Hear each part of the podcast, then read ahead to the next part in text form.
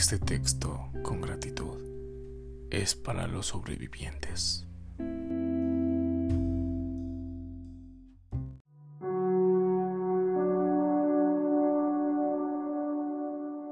Todo se torna confuso después de un año donde el único contacto con la gente, con los amigos y con la familia fue a través de un medio intangible y frío que, en ocasiones, entumía los dedos, dejaba con a las pupilas, con cansancio la mente, sin luz y vida el espíritu, y sin audición por tan sonoros aparatos que se convirtieron en un amigo más de aquella reclusión. Todo eso ocurría mientras quienes habían hecho metas para el año 2020 se convirtieron en una cifra oficial más de los cálculos estadísticos de esta incomprendida pandemia. No recuerdo exactamente cuándo fue la última vez que pude gozar de un día en tan bella y caótica metrópoli como lo es la Ciudad de México. Tampoco recuerdo aquella última comida callejera que disfruté con entusiasmo en la urbe. Aquel sabor a grasa mezclado con ese incomprendido olor de la ciudad ahora solamente vive en mi mente. Jamás pensé que extrañaría recorrer aquel núcleo urbano. Pero, ¿quién no lo haría? Si formó parte de una rutina que jamás se pensó que podría verse alterada.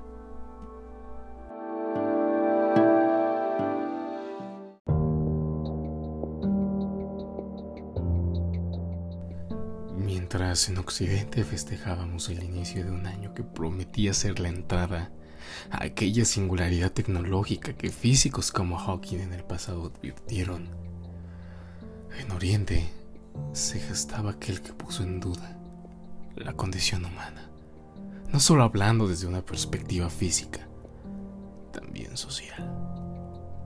A la fecha en que escribo esto, la mayoría de gente, claro que lo hemos tomado con humor pero en sus inicios, leer en titulares SARS-CoV-2 o COVID-19 producía un enfriamiento del alma y un sentimiento de una mala incertidumbre. Palabras que solían pronunciarse en ocasiones se hicieron presentes en el día a día de muchas personas en México y en el mundo. La más recurrente, si me lo preguntan, fue extrañar. No solo por aquella quebrantada rutina, sino por el inevitable alejamiento que provocó el bello, pero no incomprendido COVID-19. No puedo precisar la última vez que viajé en el transporte público. Aquel que parecía tan cercano a uno se volvió un foco de infección. El lugar donde los cansados estudiantes y trabajadores recurrían para descansar, aquel lugar que puede considerarse un segundo hogar, se tornó gris y sin energía.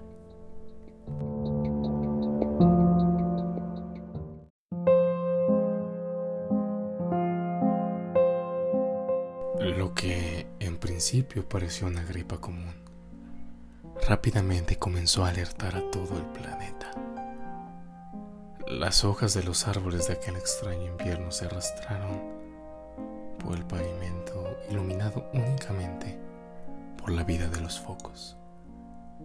Aquello representó el inicio de lo que se convirtió en algo cotidiano, una cuarentena que excedió los 40 días. La noticia alarmante inundó en demasía y con prisa las redes sociales.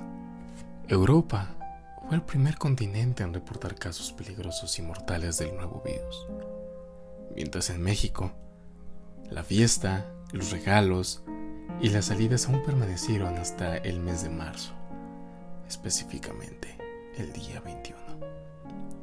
La noticia de COVID no prohibió que se realizaran eventos musicales, pues la parte económica es más importante que salvar la vida de las personas.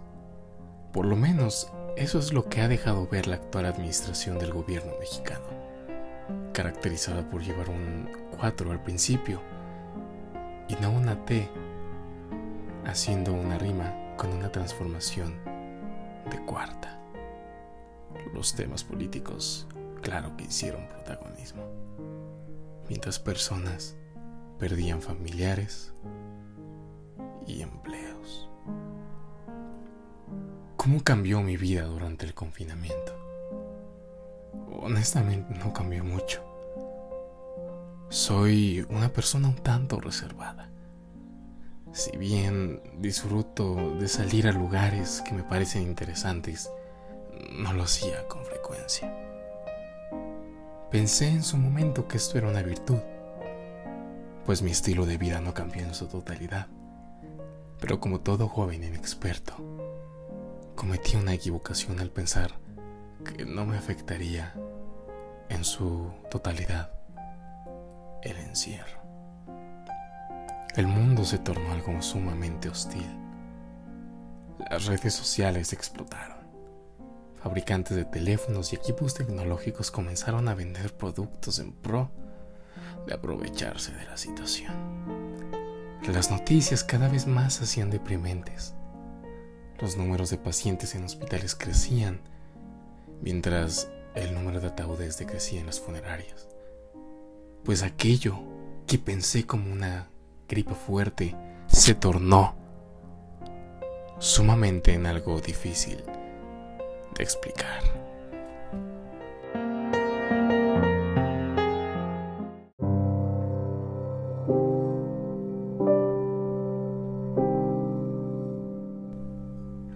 Primeros meses de cuarentena los dediqué a mejorar aspectos íntimos, pero no fue fácil despertarse día tras día con nuevas noticias, nuevos síntomas, nuevas y preocupantes cifras de personas las cuales perdieron toda humanidad.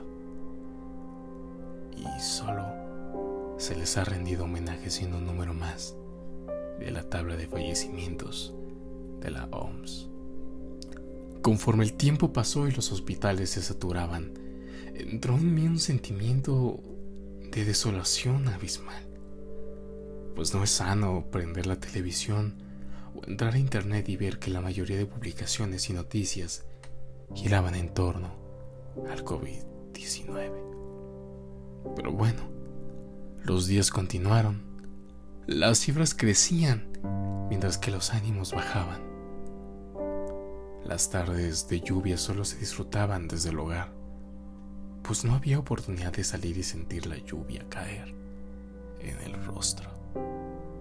Todo se hizo monótono. Las pláticas, la comida, el espacio, todo a mi alrededor se hizo una rutina. Y para algunos, incluso el amor. Se podría pensar no es que se encontrara un sentido en la vida, pero lo que nos hacía era encontrarle un sentido a tanta monotonía.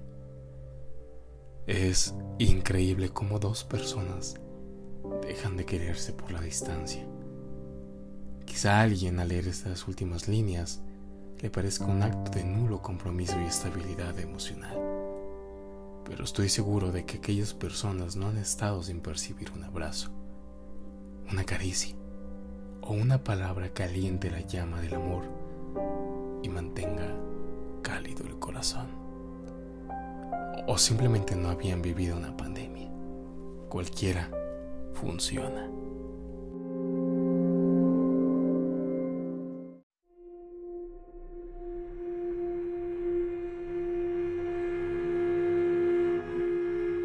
La noticia de una vacuna que pondría fin a esta masacre silenciosa, los meses posteriores a septiembre, fueron mejor.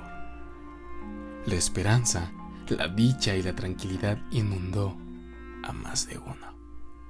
Es cierto que puedo contar esto únicamente desde mi perspectiva, pues yo a la fecha en que escribo esto no he perdido a alguien por tan intrínseco virus.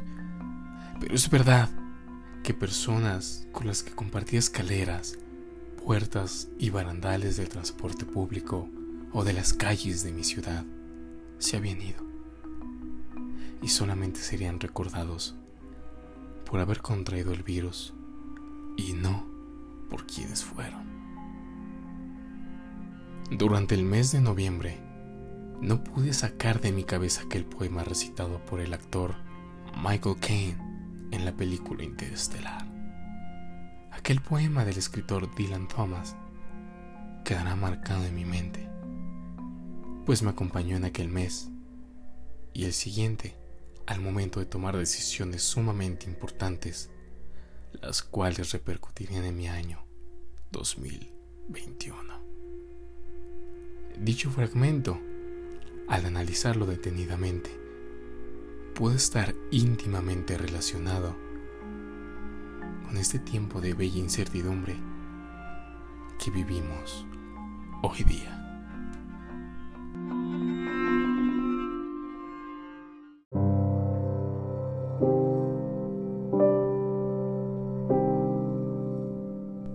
No entres dócilmente en esa buena noche.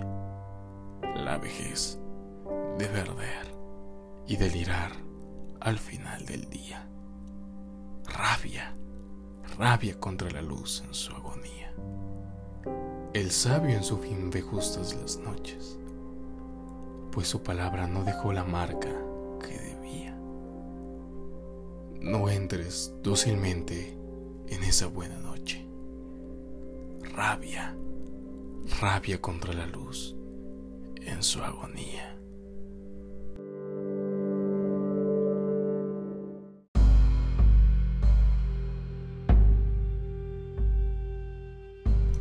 Escuchar el llamado a no caer en aquella buena noche. Creo que ha sido una inspiración para mí y para toda la humanidad. No debemos permitirnos terminar, pues la vejez debe arder debe ser un suplicio placentero que todos los seres humanos debemos experimentar. Pues sólo así, al sentir en lo más profundo cómo las noches se van sintiendo justas, solo ahí sabremos que la luz al final solo es agonía. Una agonía que le da sentido a vivir. Estos once meses de encierro han significado un reto para la humanidad. No es fácil entender lo que está pasando y mucho menos lo que puede venir. Por más teoría sociológica que uno ponga en práctica, predecir el porvenir sería un error. Pues así, como el químico no pretende ser alquimista, el sociólogo no debe pretender ser un profeta social. Pero entonces, ¿Qué tiempos nos depara el futuro?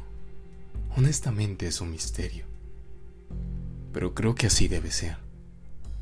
Pues vivir en un constante cuestionamiento sobre lo que será o lo que pudo ser limita por completo la visión sobre lo que está sucediendo. Vivir bajo ese velo es un acto que priva la tranquilidad del alma.